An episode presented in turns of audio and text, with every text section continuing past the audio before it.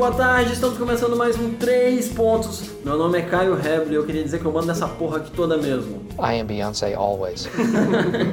E ao meu lado, o sensual Marlon Gama. Bom dia, bebê. Eu behave. E à minha direita, Henrique Vader. I am your father. Sou teu pai. No programa de hoje, a gente vai ter três pontos, Bold Online, quadro novo pra galera aí, um minuto de ódio e o nada a ver. Nada a ver. Nada a ver.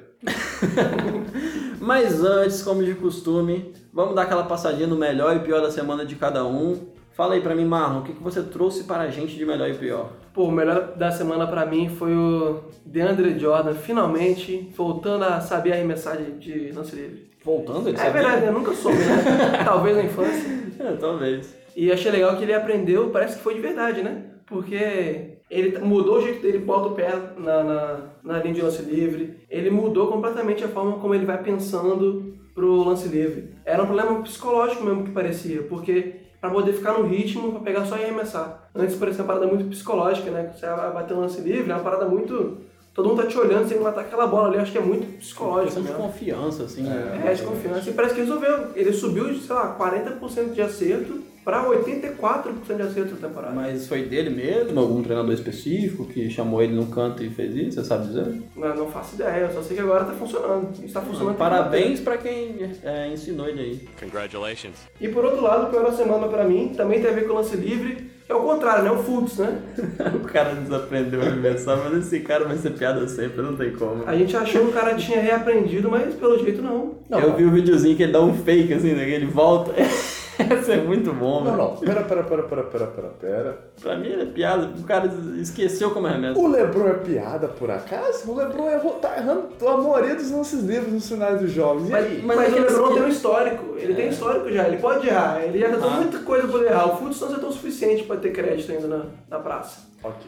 E outra coisa, o LeBron ele errou a arremesso no final do jogo, mas ele errou, pegaram o rebote e falou que cravou pra ganhar o jogo contra o Exatamente. Atlanta. Então compensou. Não, ele compensou na mesma hora.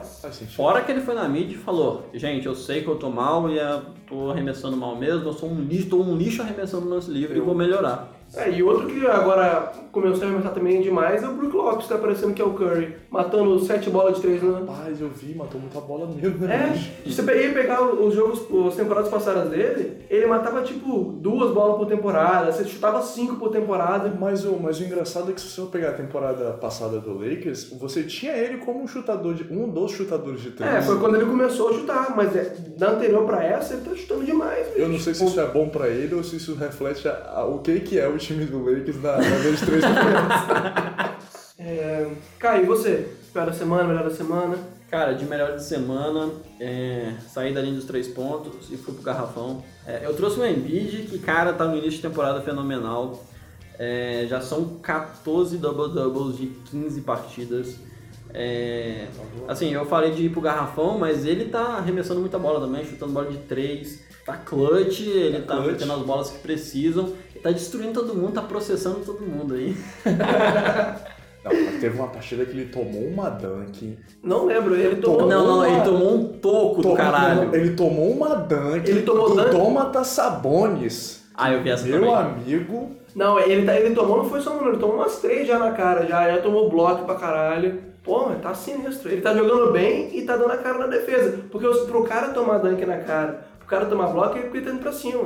É engraçado, engraçado que os pivôs voltaram a ser relevantes na NBA, né? Você tem muitos pivôs agora com. Só mudou a função. É, é relevante, é relevante de uma maneira diferente, né? Ele joga como se fosse um armador. Porque a questão é a seguinte, a- Não, não, discordo. Você tem pivôs ainda, pivôs raiz, que se você pegasse e botasse na temporada dos anos 90, dos anos 2000, eles, eles iam render o que estão rendendo Eu hoje concordo no que, eu concordo que render. Porque o André Drummond não chuta a bola de três. O Steven Adams não chuta. o- É, o Jabbar Magui chuta. É porque uns tempos atrás o jogo começava no garrafão, era jogo de costas pra cesta. Esses caras não fazem isso hoje, é corta-luz e ponte aérea. É isso. e o lance da importância do pivô que você comentou, geralmente a parte mais sensível para defender um- uma bola de três é o pivô do outro lado. Então se você tem um 5 que chuta muito bem, velho, é um desafogo para seu ataque muito bom. E abre espaço demais, né? Abre espaço na quadra, exatamente. Esse está sendo um problema, por exemplo, com, pro, na defesa do Houston. Você bota um cara que um pivô que chuta contra o Capela, o Capela tem que ser pra marcar ele, tá o buraco na, na defesa. Sim. Tá passando sufoco o Houston com Que isso. cara. convenhamos, a defesa do Houston já é um, uma buraqueira só, né? Sem o Capela ali dentro pra poder dar os toques que ele dá, Depende do Capela, do Tucker e da força de vontade do James Harden. que não é. Não é das melhores, né? É, outra coisa aqui que eu vi na reportagem até é que ele é o melhor início de temporada do Philadelphia desde nosso queridíssimo Moses Malone. Mas espera aí então, Caio. Me falei. Você não falou. Qual é o seu pior da semana? É, meu pior da semana, é, eu trouxe a lesão do Caris LeVert, o armador do Nets, que toda lesão é muito triste, né, cara? Então, tipo, e na hora que aconteceu, todo mundo foi muito preocupado, foi visualmente muito preocupante, assim, é, caraca, vai ser uma lesão tipo Hayward, será? É, ainda bem, ao menos, que pelo que os médicos falaram, não é uma Uhum. lesão tão preocupante, ele consegue voltar essa temporada ainda. É incrível que ele não quebrou. Parecia muito que tinha quebrado. Parecia aquelas lesões que, que nem o do Paul George, que quebra, assim, horroroso. E foi muito legal é, o apoio dos, dos outros jogadores, né, cara? Porque é uma coisa de empatia. Os caras sabem que aquilo ali pode acontecer com eles também a qualquer momento e é uma carreira que pode ir embora, assim. Se pra gente que tá assistindo já é agoniante, imagina um cara que pode acontecer com ele também. Sim, cara, sim, cara. Não, pode acontecer com a gente que pratica o esporte também, né? Porque não, o basquete é um esporte de alto risco, onde você tem muitas lesões mesmo é, jogando amadoramente, entendeu? Então é foda. Mas se eu quebrar a perna jogando na pelada aqui, Ninguém se importa. eu não perco 10 milhões. Tira um atestadinho, fica duas semanas parado, suave, cara. Até bom às vezes. Isso se seu chefe não for filho da puta, né? É, exatamente. Esse é um ponto importante. Ainda bem que a gente tem direitos trabalhistas pra isso. Ainda. Por enquanto. E aí, Henrique, você? É, a gente já falou muito sobre lesão aqui. É, o meu melhor da semana vai pro Derrick Rose. Ué? Voltando a falar de lesão, inclusive. você tá falando da lesão ambulante, cara? é verdade, tadinho, coitado. Mas eu tô achando legal que ele tá constante mesmo, ele tá rendendo bem no. no- É, cara, isso, que eu ia falar. Ele nos últimos jogos ele tá contribuindo bastante com o total de pontos do time. E isso você vê que é um ressurgimento, como a gente comentou no episódio passado, de uma das lendas da NBA. O cara foi o MVP mais novo da história, não foi à toa, entendeu? A Mera é o time que ele tá. E o engraçado que você falou isso, mas com a adição do Derrick Rose nesse time no final da temporada passada, você vê que ele tá desfrutando muito mais. Então isso está acrescentando muito ao ataque do Wolves. Ah, eu concordo, assim. Eu tem- acho que. É, mas assim, a gente zoou o Timberwolves e tal, mas com essa troca recente que houve com o Butler e o time do Philadelphia, eu acho que o Timberwolves pode ter um, um potencial para ser mais do que a gente esperava. É. Tem que ver se vai funcionar. Mas eles ganharam profundidade de, de, de banco, é, eles têm um time titular interessante, só que depende do Towns e do Wings. Mas pro Wolves dar certo, pra mim, quem tem que sair é o técnico, que também é GM, que tá fazendo cagada desde o início. Se não tivesse feito o que ele fez, o, o Wolves teria hoje o Zach Lavine, que tá estourando agora de novo. Chris Dunn. Chris Dunn, que é, voltou a ser um jogador de basquete. E o, e o Larry Markkinen, que tá estourando agora no Chicago, é a estrela do Chicago. Tá todo mundo no Wolves. Eles trocaram todo mundo porque queria ganhar agora O Zach o... Lavine tá no Chicago também, inclusive. Nossa, e jogando pra caralho. Jogando demais. Tá, tá, vamos aí então. E o pior da semana, Henrique? Fala pra gente. Ó, pior da semana pra mim é a chuva que tá acontecendo na Arábia Saudita. Que? Velho, de novo isso. Você lembra que o nosso programa é sobre NBA, né? Aqui tem que ter informação também. Não é, não é só porque o programa é de basquete que você não pode dar uma informação de, uma, de, de um acontecimento no Oriente Médio. A galera tem que estar informada. Tem Né? que estar informada. Virou cara do tempo essa porra. então. Bora pros seis pontos? Vai arremessar de três. Catches, puts up a three. Back out. Stevenson blocking the shot. Three-pointer. Bang! Força o tiro. Bingo! Curry, way downtown. Bang!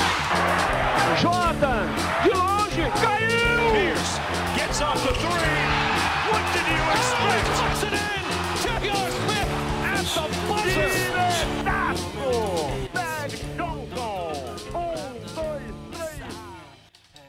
Os três pontos de hoje, quem começa vai ser Caio. Fala aí. Meu ponto de hoje é Zion, filho de William. Quê? Zion, filho do William. Nossa, Zion Williamson. Zion Williamson. Esse cara é xarope. Seu irmão já tem filho já? Porque você tá pronto pra ser tio já. Tá tentando, tá tentando. Tô esperando, inclusive. Cara, então, o Zion Williamson, que é jogadorzinho aí, Filho do William. filho do William. Tomar no.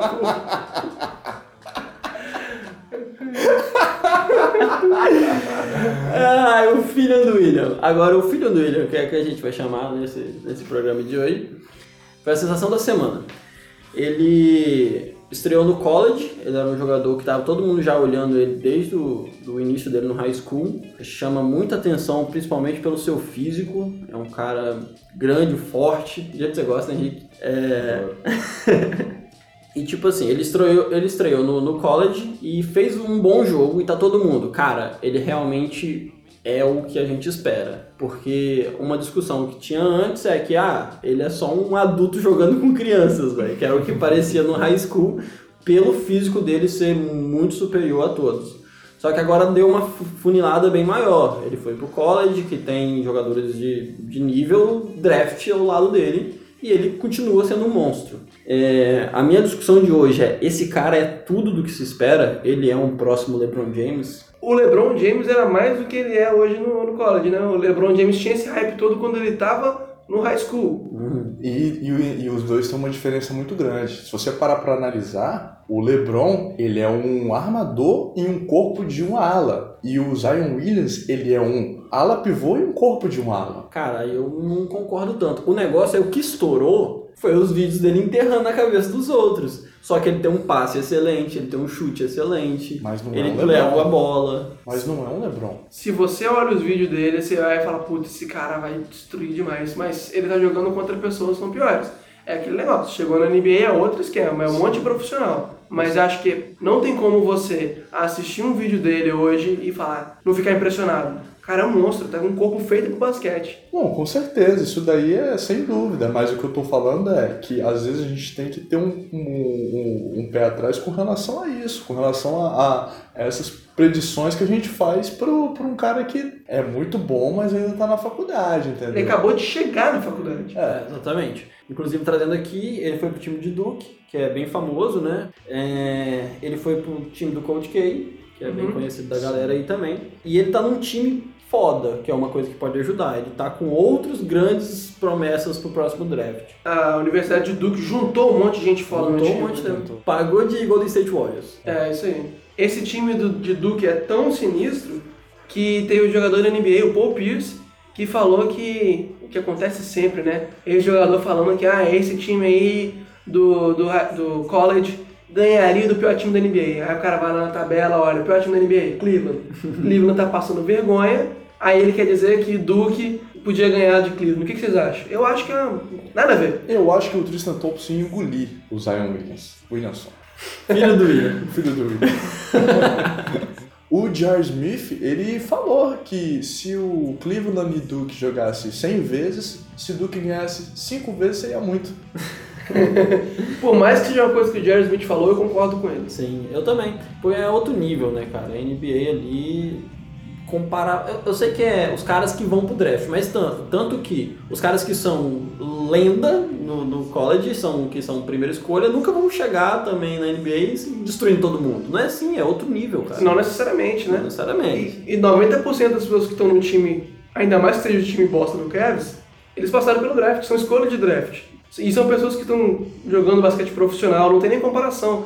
É que quando você compara Duke com outros times do, do, do- do college, não tem comparação, eles são muito melhores. Mas quando você vai comparar com gente profissional, adultos jogando basquete, é outra coisa. É, O basquete é muito mais do que a técnica e a qualidade ali que você tem. É o conhecimento do que fazer em quadra, cara. Então é um monte de moleque. Você é moleque. E que ia ser engolido pelos caras que têm 10 anos de NBA. Somente um time todo velho, igual.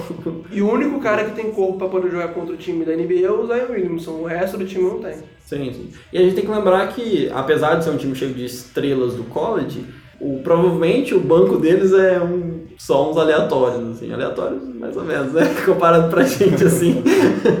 E só, e só lembrando que o próprio J.R. Smith, no, quando teve a greve da NBA em 2011, 2012, se eu não me engano, ele foi jogar no basquete profissional da China, que não é uma liga tão ruim se comparado com a americana. É ruim, mas nem tanto. Porra, é, deve ser uma bosta, mas é porque eu não acompanho muito o basquete chinês, tô meio por fora dessa área aí. Um bilhão de pessoas, você não tem um basquete decente, é impossível. e ele foi lá pro basquete da China e tava metendo 30, 40, 50, 30, 40, 50 pontos em um jogo. Então é, é um jogador de NBA e realmente faz a diferença em qualquer. É que nem eu colocar um de nós aqui, aqui jogando com um monte de criança, cara. Não tem comparação. Sim. Eu ia atropelar as crianças tudo, rapaz. Ia sair quicando a bola, as crianças aparecendo na minha frente, ia sair atropelando, botando o joelho na frente. Parece meio maldade, tá ligado?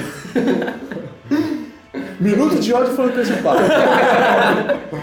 Mano, Eu não gosto do Polpista porque o Polpista era do Boston. Eu sou clubista. O podcast não. Deixar bem claro isso. é, voltando pro filho do William, é, ele é um cara de 2 metros e 1 um, para um cara que joga de ala.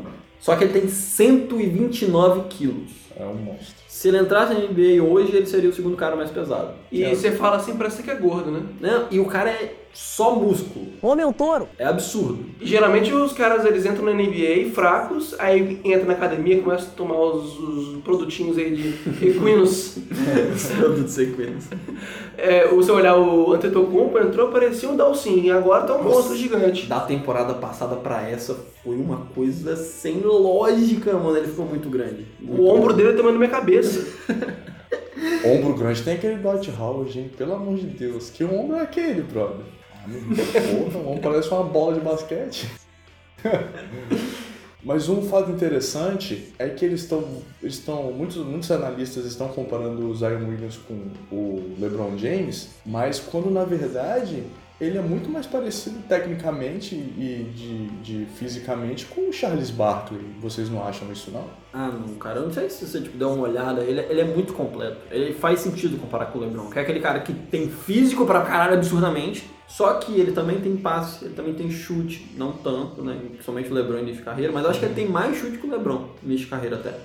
É, é, joga fora, dribla no 1x1. É insano, tá ligado? Ele é rápido lateralmente também. Então, ele é mais comparação de LeBron, assim. Até uma, uma coisa engraçada que eu trouxe é que o Steve Kerr, apesar de não citar o nome, porque não pode por causa da regra de aliciamento, ele mandou uma que eu acho que o Lebron, ah, eu, eu achava que o LeBron era uma peça única. Só que parece que não, hein, tá ligado?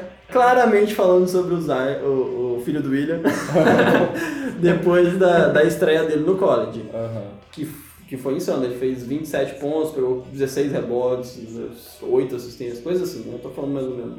Ah, Eu espero que isso se transporte pra NBA que nem o LeBron. É sempre ver um- é bom ver um cara bom surgindo assim, e ele é muito impressionante Ele é mesmo. muito impressionante. E uma coisa interessante a pensar é, e que muitas revistas e analistas estão falando é a preocupação com o peso dele. Porque um cara que é muito pesado, mesmo sendo de músculo, ele perde movimento lateral, ele perde a capacidade de marcar, de dar um drible mais rápido, até mesmo um chute pulando para trás ou coisa do tipo.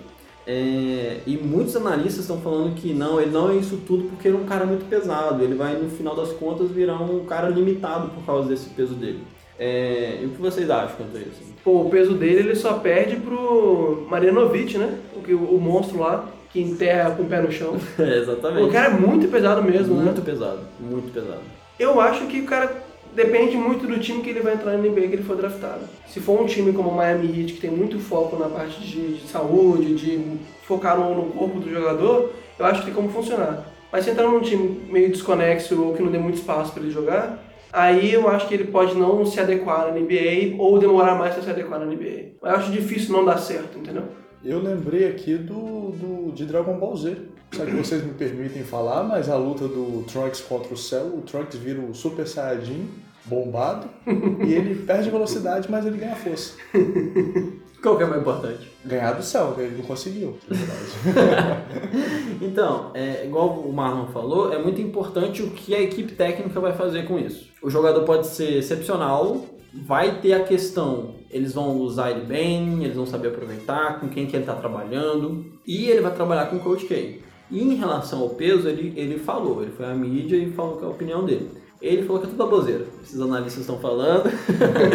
Porque Tem que mudar isso aí. Apesar dele ser muito pesado, quando você analisa o deslocamento lateral, a velocidade, a antecipação aos lances, ele é mais absurdo que a maioria dos jogadores. É. Entendeu? Então, tipo, o peso olhando só, ah, pô, esse cara é muito pesado, tá perdendo a comparação. E, e, na verdade ele é muito bom nas coisas que a gente tá pensando que ele pode vir a perder. Isso me fez lembrar do Isaiah Thomas início da carreira dele, né? Tinha muita preocupação, ele foi lá pro final do draft, foi o seu último a ser escolhido no draft, por causa da altura dele. E aí ele deu muito certo e ela se surpreendeu. E o que ele disse sobre isso é que, putz, eu sempre fui mais baixo que todo mundo, eu já, já sabia que eu tinha que lidar com a minha altura. Então ele sabia muito usar o corpo dele, sabia muito usar os espaços e conseguiu traduzir isso pra NBA. E eu acho que o Zion deve conseguir fazer isso também. E falando um pouquinho mais sobre o Coach K, vocês acham que ele provavelmente é o melhor cara pro Zion, o Zion tá trabalhando? Porque é um cara com um histórico, com um, um currículo diferenciado, apesar de ser um treinador do college, né? Ele foi treinador da seleção, da seleção americana, conseguiu trazer três Olimpíadas, dois mundiais, é um puta currículo, assim. Então o cara sabe lidar com estrelas. Ele vai estar lidando com a estrela jovem. Eu acho que isso é uma coisa que vai ser muito crucial, saca? De, de trabalhar a mente dele também, que é uma coisa. Porra, o cara tá, tá aparecendo na mídia desde os seus 14 anos, sacou? Então, preparar ele pra chegar na NBA, porque ele vai estar na NBA ano que vem de qualquer forma. Eu acho que é a melhor posição possível que ele pode estar. É um técnico experiente, que vai saber lidar com isso. Ele vai estar jogando basquete competitivo, porque o Duke quer sempre é, buscar o título do, do, do college. Então eu acho que a melhor posição possível que ele pode estar é em Duke jogando com gente que vai estar de alto nível também. É, Eu não sei se vocês sabiam, o Coach K ele é treinador de Duke ah, desde 1980. Caralho. Ele sabia? tá há muito tempo lá, há muito tempo lidando com jogadores de draft, né? É, eu até procurei uma lista é, sobre ele, ele é colocado como o segundo melhor treinador de top, de top drafts. É, ele, le- ele teve 19 first rounds de, de pick, tá ligado? É muita coisa. Ele é o segundo, ficou atrás de um cara que tem 27. Alguns nomes famosos é o J.J. Redick, o Jabari Parker e o Jahir Okafor. Acho que a gente falou muito do filho do William, né? Falou bastante, inclusive. Tá bom. Ô Marlon, e aí, você, o que você trouxe pra gente? Pô, meu ponto é sobre o caso que aconteceu entre o Kyrie Irving e o Jamal Murray, o jogo do Boston contra o Denver. No, o Jamal Murray tava jogando muito, jogando demais mesmo. Ele chegou a fazer 48 pontos no final do jogo. O cara tava com a mão quente, ele é aqueles arremessadores que é com ritmo, né? O cara parece que ele tá fora de si, tá caindo tudo. Ele chegou a fazer 48 pontos e o jogo já tava acabando, a bola tava na mão dele e tava só esperando o relógio acabar. E tem uma regra não escrita dos jogadores que eles ficam muito putos, eu não entendo muito bem por quê. Se o relógio tá acabando, seu time tá ganhando, a bola tá na sua mão, se você arremeta essa bola, é visto como uma falta de respeito absurda entre os jogadores da NBA. O Kyrie ficou puto da vida, quis arrumar confusão com o Jamal Murray, pegou a bola e arremessou pra arquibancada pra ele não ter a bola pra levar pra casa depois, né? Os caras ficaram muito putos e eu acho que não faz o menor sentido. E porra, se é a regra não escrita, cara, segue quem quer, né? Mas o único aí que tomou multa nisso aí deve ter sido o Kyrie. ele tomou multa, ele tomou 25 mil dólares de multa. 100 pau, 100, reais, 100 mil reais. E se a gente parar pra pensar, ele tava com 48 pontos, você falou, né? Ele tava tentando passar dos 50, né? Pra dar stats, provavelmente. E se ele passasse 50, ele ia bater o recorde de jogador canadense com mais pontos na história. Recorde é recorde. recorde é recorde. E aí, o que, que vocês acham? Essa regra aí que a galera segue de não poder arremessar no final. Acha errado, acha babaquice? O que, que você ia fazer se tivesse no jogo? Ah, eu sou contra qualquer tipo de regra. What? Mas é que, porra, esse tipo de, de regra é totalmente desnecessário na NBA. Você tem todo tipo de padrão que você pode seguir. Você vai seguir uma regra que não pode fazer ponta na última, na última bola, cara. Imagina o cara que tá saindo do banco, o cara, porra, nunca jogou um jogo de NBA e o cara tá doido pra fazer um ponto. o cara tá doido pra fazer um ponto. Aí tem essa porra de regra aí que não pode ficar.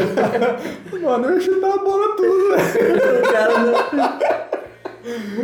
o cara no histórico de carreira dele tem 10 segundos de jogo. O que, que ele fez? Segurou a bola pra acabar o jogo dele.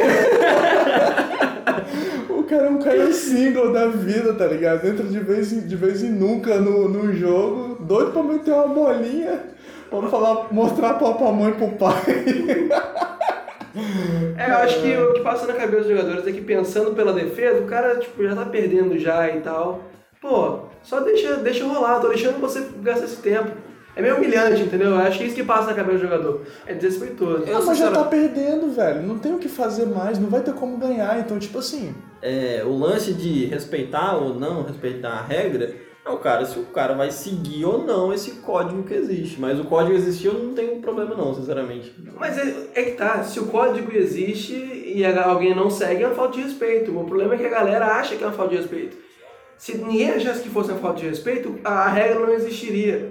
As pessoas ficam, os jogadores ficam realmente muito indignados, cara. Eu acho muito escroto isso. O cara, ele sabia provavelmente que ele ia tomar uma multa de mais de 20 mil reais, tá ligado? 20 mil dólares no caso.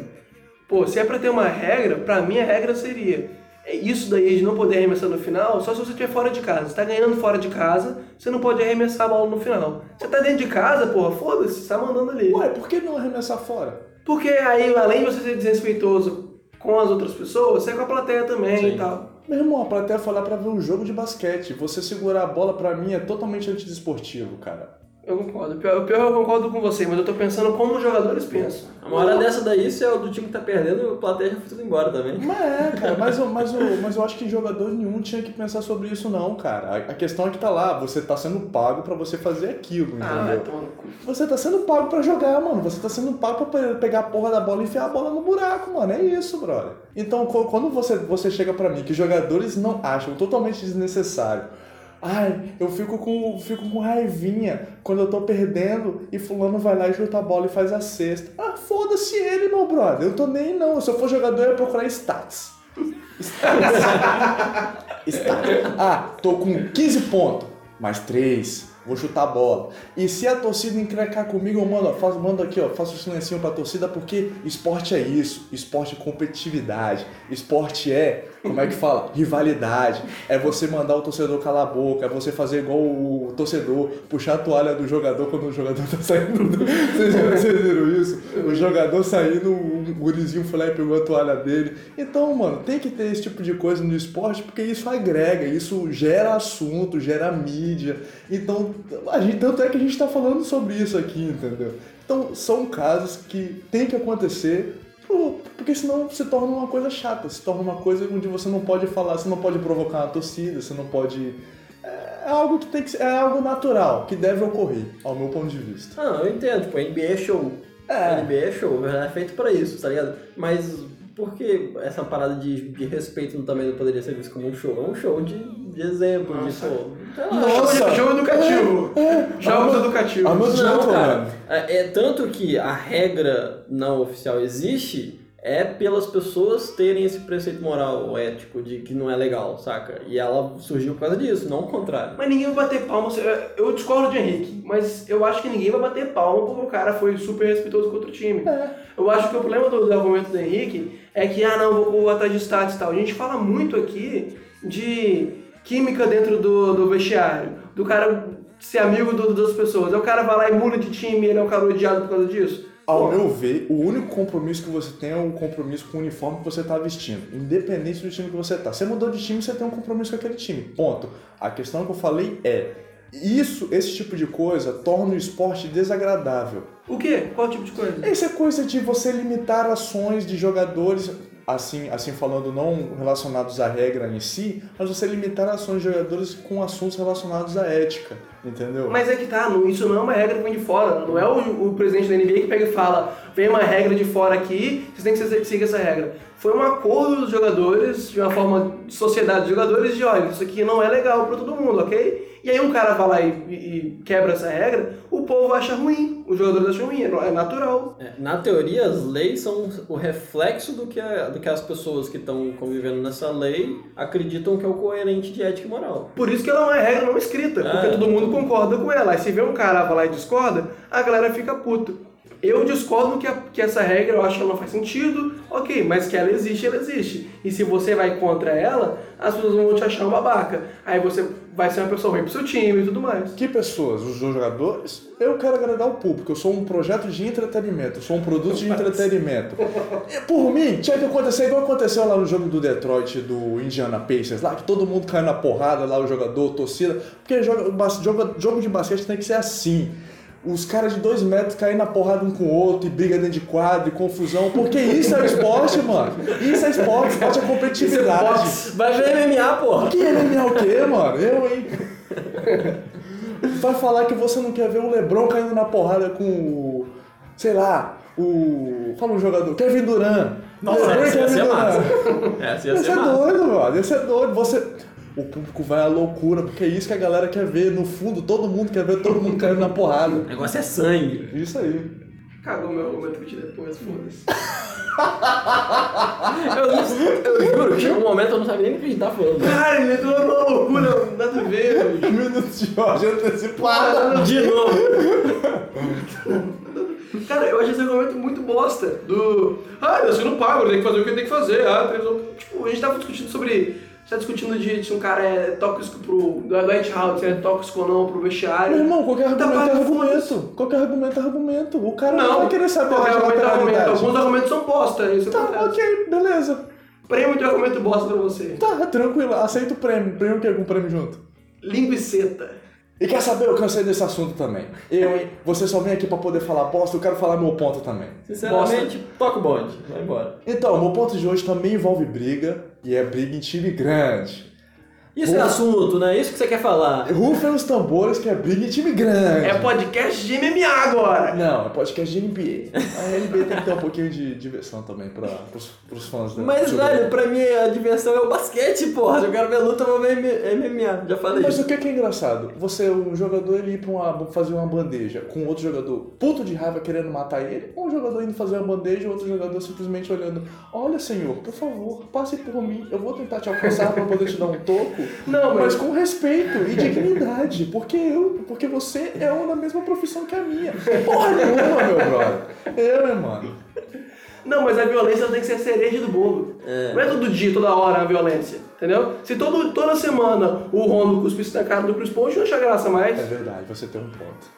E falando disso, falando dessa semana, essa a treta que eu, que eu trouxe aqui para poder pra gente poder in- iniciar essa discussão foi relacionado ao jogo do, do Warriors que aconteceu, o Warriors contra the- o Clippers, ia falar Detroit, mas era o Clippers. Quando no final do jogo, o empatado, 106 a 106, o Low Williams, se eu não me engano, chuta uma bola pro Clippers, a bola dá um rebote, faltando 10 segundos, o Draymond Green pega o rebote e parte loucamente pro ataque igual uma fera emputecida, igual uma besta enjaulada, saudade desse áudio. Uma besta enjaulada com ódio. E perde a bola no ataque. Rapaz, o crime esquentou. Ele perdeu a bola no ataque, foi todo mundo pro banco. O Clay Thompson comentando. Ah, não, não sei fazer leitura labial, mas pra, pra mim ele tava falando: esse cara é doido. O Clay Thompson também? O Clay Thompson também, se você, se você for pegar a imagem, é, o Clay Thompson ele tá totalmente reclamando, totalmente puto com o Damon Green. E o Kevin Durant sendo o Kevin Durant, né? Querendo a bola na mão, igual alguém, igual alguém aqui da mesa. Igual alguém aqui da mesa, sempre pede a bola na mão. Alguém aqui da mesa que sempre bate uma palminha pra pedir a bola, parece o Lance Stevenson. Isso aí. Vou falar nada. Mas então eles chegaram no banco e, e aí começou a discussão com o Kevin Durant falando que não, você tinha que ter me, ter me tocado a bola porque. Não, Eu sou estrela. Pô, o Kevin Durant ele tava, se eu não me engano, com mais de 20 pontos no jogo, então mais do que acreditado, ele dá o último chute, Não, entendeu? e também, você tem um time com... No caso, o Curry não tava jogando esse jogo, Não né? tava Com jogando. Clay Thompson e Durant, você vai botar a mão no Green pra chutar a última bola? Ligado? Porra, sacanagem. Tá usando dinheiro mal, tá? Pô, mas é um All-Star, cara. Não, então, sim, sim. Tem, tem a sua responsabilidade. O que, o que indignou muita gente relacionada tanto ao staff que defendeu o o Green, tanto a parte que defendeu o Kevin Durant, foi o que aconteceu durante a discussão. O Kevin Durant, a gente sabe que é um jogador que ele exige muito dos seus companheiros, e principalmente o, o Russell Westbrook já citou ter problemas com ele no vestiário com relação a isso. Eu acho que era o contrário. Era o Westbrook contrário. que, que exigia muito do Kevin Durant, por isso que ele saiu de lá. É. Tem uma porrada de meme na internet aí falando, ó, o Russell Westbrook falando, eu avisei, entendeu? Então aí não dá pra você comentar. Mas voltando ao que aconteceu no banco, o Damon Green acusou o Kevin Durant de potencialmente vai sair do, do Warriors no fim da temporada, né? Isso aí linkando com a notícia do episódio passado sobre o Kevin Durant optar na, na próxima free agency por uma escolha relacionada a dinheiro. O Damon Green acusando o Kevin Durant com, com relação a isso, né? Para onde que ele vai na próxima free agency. E o Kevin Durant ah, querendo a bola e todo mundo a parte do, do elenco do, do, do Warriors dando a moral pro Kevin Durant, porque era um jogo que ele estava pontuando bastante, era um jogo que ele estava se destacando bastante. E para vocês verem, quem foi separar a discussão foi o DeMarcus Cousins. Caralho! A situação tava bruta mesmo, hein, cara? Então, é, segundo informações de bastidores, dizem que mesmo após o, o, o fim do jogo, a discussão se estendeu pelo, pro, pro vestiário, onde o clima se alterou ainda mais com o Damon Green falando, realmente acusando o Kevin Durant de, de ser um jogador mercenário, entre aspas, né? E aí o que eu tô trazendo aqui para vocês é o seguinte, é, você tem um elenco cheio de estrelas, que como foi falado no episódio anterior, tem personalidades diferentes, e como vocês veem o Warriors para essa temporada? Vocês acham que agora eles vão engrenar de vez em meter três vitórias seguidas? Ou então vocês acham que isso é um drama que merece ter uma discussão sobre o que pode acontecer e tudo mais? Eu acho que pode dar algum problema pra frente, mas eh, eu ainda acho que o Golden State vai ser. Vai, vai chegar até ser campeão essa temporada de novo. E se tem um técnico que poderia lidar com isso, é o Steve Kerr, que ele deu declaração, ele contou da época que ele jogava com o Michael Jordan, que tem a foto do, dele saiu na mão, na porrada mesmo. Tem foto do Steve Kerr com o olho roxo, que ele saiu na mão com o Michael Jordan. E eles foram ainda ganharam três títulos ainda juntos. E não, tipo assim, se tem um objetivo em comum, tem como eles, é, continuarem jogando em equipe e funcionando. Não acho que vai isso, esse tipo de coisa vai acabar com a temporada e tem um técnico que tem experiência com isso. Eu concordo que um dos melhores caras para lidar com isso quanto a treinador está lá. Tem vivência e experiência para isso, como você citou. Só que o maior problema para mim é as pessoas envolvidas, que é o Duran e o Green. Que são, se a gente para olhar o time inteiro, apesar de ser um time good vibe, os dois, fora o, o nova aquisição do Cousin, né, é, são os mais problemáticos, assim, tem Uhum. mais histórico para isso. E eu não consigo ver nem o Green nem o Duran conseguindo abaixar a cabeça e pedir desculpa. Mesmo eles, tipo, chegar daqui a pouco na frente e falar, cara, eu acho que eu tava errado, eles não vão pedir desculpa. É, São dois caras que não parecem ser desse tipo, que pede desculpa por, por causa disso. Mas é, mas é que ele, o, o Draymond Green ele realmente ele veste a camisa mesmo, né? E, e por que que isso é um fato que é interessante de ser analisado? Porque isso nunca aconteceu nessa era do, do Golden State Warriors, né? Esse tipo de discussão ser tão assim é, exaltada a esse ponto, entendeu? De você tem jogadores que quase saíram na mão durante o jogo, entendeu? Tanto é que o Draymond Green foi multado, ele ficou de fora do último jogo por causa disso, entendeu? Sim. Acho que o ponto é exatamente esse. Não é a identidade do, do Warriors no Green que, que tá causando esse problema. É a identidade que eles têm que tá saindo por causa dessa discussão. Tá sendo quebrada por causa dessa discussão. Eles não tiveram que lidar com nada parecido até agora. E vai ser puta difícil lidar com essa coisa. É, pode vir a ser um problema grande. Mas eu não sou um hate do Duran. Mas eu acho que nesse caso o Duran foi babaca. Porque ele tá, pra mim ele tá aparecendo no final do jogo, que é tipo, dar bola pra mim eu que tenho que terminar. Pode ser que o melhor seja dar a bola pra ele, pode ser que o Draymond Green fez merda. Ok, eu concordo com isso. Mas acho a atitude escrota de falar, não, a bola é minha e tal. Porque não é isso que faz parte da, da forma como o Warriors pensa como um time, que é jogo em equipe, cada um dá bola pro outro, todo mundo tem espaço pra jogar. E isso, isso esse, bem-estar no vestiário, né, essa descontração, é uma das fórmulas de sucesso do Warriors. Né? Ela está presente no, no, no, no time, no, no período em que, até hoje, né, no caso, no período em que ele está conquistando esses títulos e está sendo dominante na liga. Mas um, um, algo que eu quero citar aqui, por exemplo, é não estaria o Warriors sendo incomodado por outros times? O Caio citou no episódio anterior que à medida que você vai ganhando, você vai sendo estudado por outros times e a partir daí outros times fazem fórmulas para poder é, te, te tirar do ponto de. Como é que eu posso dizer? Do, do ponto de, conforta, de conforto, entendeu? Então a partir daí vocês não acreditam que o Warriors pode estar sendo incomodado a ponto de perder a cabeça? Mas não foi você mesmo que falou que, ah, jogador tem que brigar mesmo, tem que querer stats e tal, e... Porra, o Kevin Durant tá fazendo isso, agora você quer me falar de vestiário, você quer me falar de ser bom pro vestiário pra eles ganharem? Mas o, o meu ponto não é esse. O ponto que eu quero explicar aqui é o Warriors eles, ele já vem sendo incomodado por outros times, tanto é que ele vem de vitórias muito apertadas nas, nas séries, na- nas partidas anteriores. Mas ainda é o favorito ainda.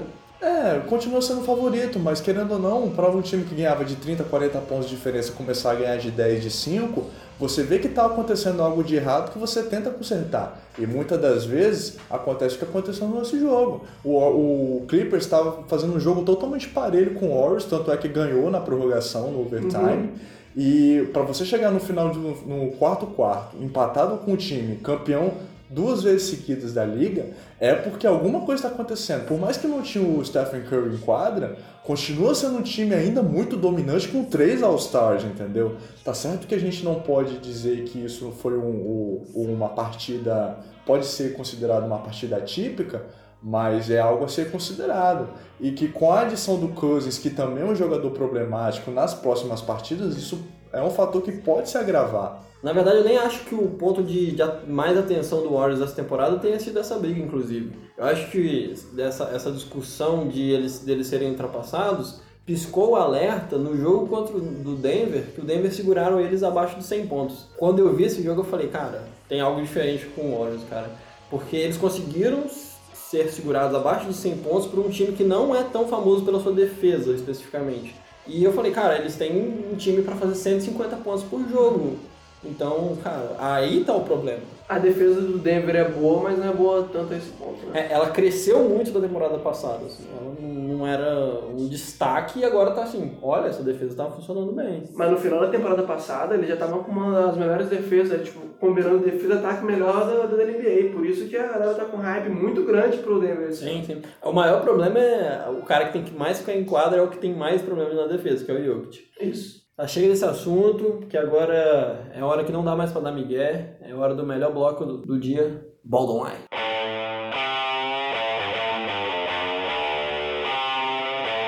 Bora lá!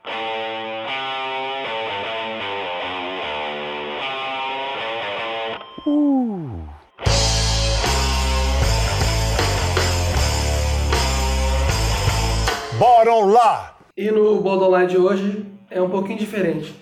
Sabe aquelas brincadeiras que tem nos intervalos dos jogos de basquete, né? Teve uma marca de queijo que deu um tempo para um fã que estava lá assistindo o jogo para poder falar o máximo de nomes de queijo que ele saberia é, em 20 segundos. Então eu quero saber com vocês, vocês têm tempo para poder falar Marcas ou tipos de queijo? tipos de queijo, desculpa. Então vocês têm um minuto para poder falar pelo menos 10 tipos de queijo diferentes. Parmesão, Gorgonzola, mussarela, prato, cheddar, suíço. filho da puta. Depois dessa conversação, Subway. Cheddar pra tudo isso, senhor. Caralho, agora você me fudeu, velho. Já foram seis. O que rala? Todos você pode falar. Queijo Minas, Queijo menos, boa. É um tipo de queijo? É, queijo queijo. São Paulo. Queijo Rio de Janeiro. Continua. Foram sete, faltam três. Mano, já foi todos que eu sei, sabe? Olha o tempo. Qual o queijo mofado? Algum Gonzalo, não? Não, tem um outro que é mofado. O Oswaldo já falou, não? Já. Já falou? Ok. Ah, ah, ai, gente. É o que você toma com vinho branco. Guda. Guda, yes! Mussarela. Já foi.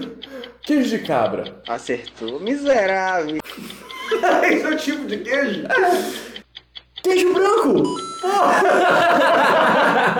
Yes! Bom que falou de comida, que o Minuto de Ódio hoje também tem a ver com comida. Ain't nobody got time for that. Ain't nobody got time for that. Ain't nobody got time. Ain't nobody got time. Ain't nobody got time for that. Eu tô puto com a comida. E essa comida é o milho. Milho. Milho é tão bom, cara. Não gosto, não. Como. Não, fico, não tenho ódio, não. Mas eu como. Não, eu gosto de milho, não, não me entenda mal, eu gosto de milho. Eu gosto de pamonha, eu gosto de comer milho na praia, eu gosto de. Pô, sorvete de milho é um dos meus favoritos. Ai, que nojo! O meu problema é com comida que tem milho dentro, que não deveria ter milho antes. Você tá comendo a lasanha e filho da puta botou milho lá dentro. É uma coisa que me deixa com muita raiva lá no fundo do meu coração. Eu fico muito puto com milho na comida. Toda comida que você adiciona milho, que ela não tinha milho na receita antes, ela fica pior. Pior ainda quando é um prato comunitário. Você tá no jantar de família e tal, e a comida que todo mundo tá se servindo tem milho no meio. Porra, meu irmão, bota o milho no cantinho e serve no seu prato, que nem ketchup. Você não bota ketchup na comida toda de todo mundo. Você bota se você quiser, aí você estraga a sua comida sozinho. O problema é quando você tá nessa reunião de família como o Marlon citou, e vem um arroz com uva passa, um arroz com milho, um arroz com ervilha, e você tem que tirar na mão. Tô aqui lembrando de uma história. Conta essa história. Quando eu trabalhava numa estação de tratamento de esgoto. É bom que você já liga isso com, com comida, né? É, não, sim, mas você vai entender. Tinha um lugar lá que tinha uma peneira antes de ir pro, antes de ir pro negócio de, de tratamento biológico. Um dia eu fui responsável de limpar aquilo lá. Rapaz, mas tinha tanto milho inteiro. Perfeito. Pera aí, mas a espiga inteira?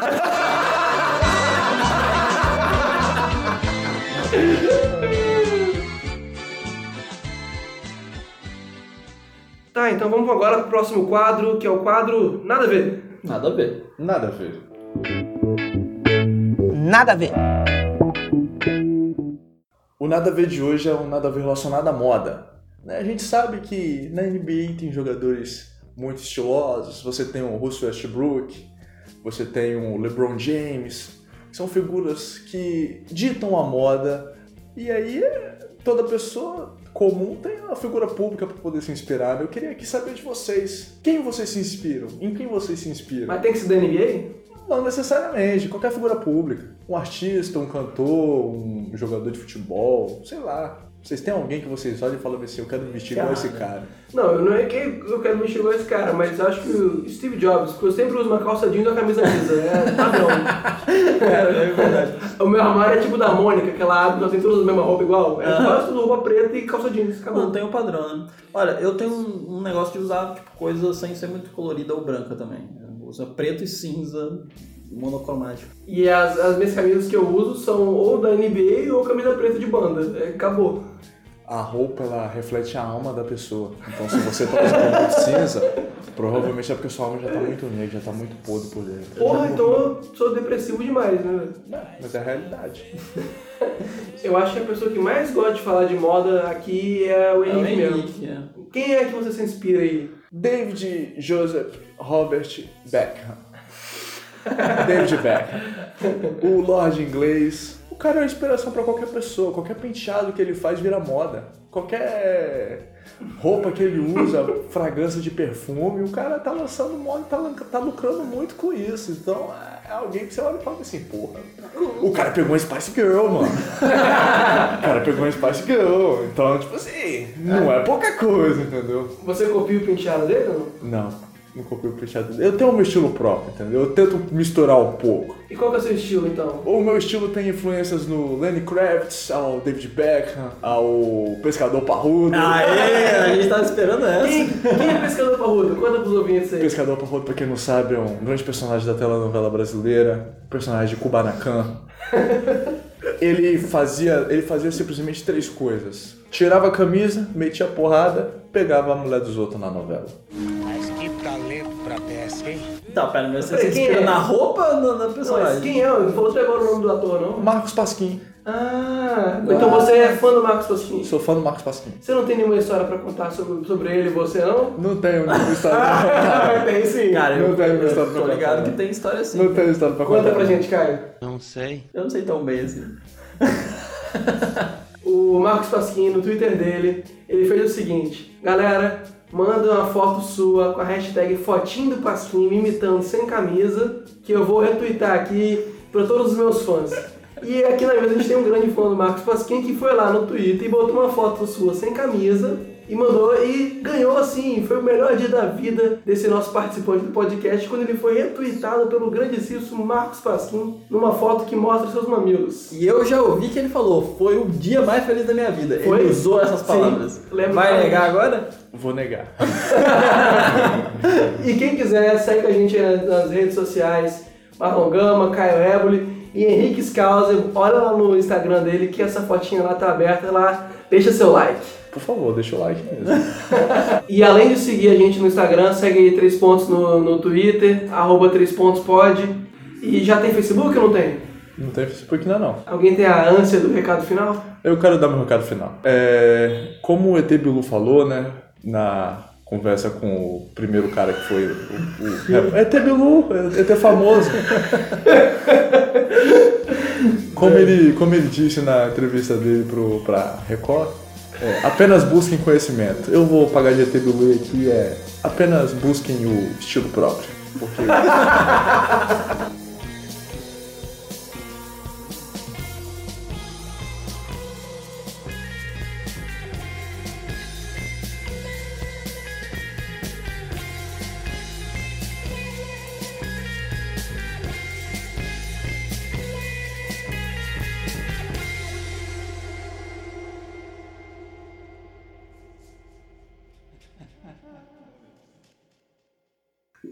Dois hambúrgueres, alface, queijo, molho especial, cebola, pix com o pó de gelinho. Big Mac.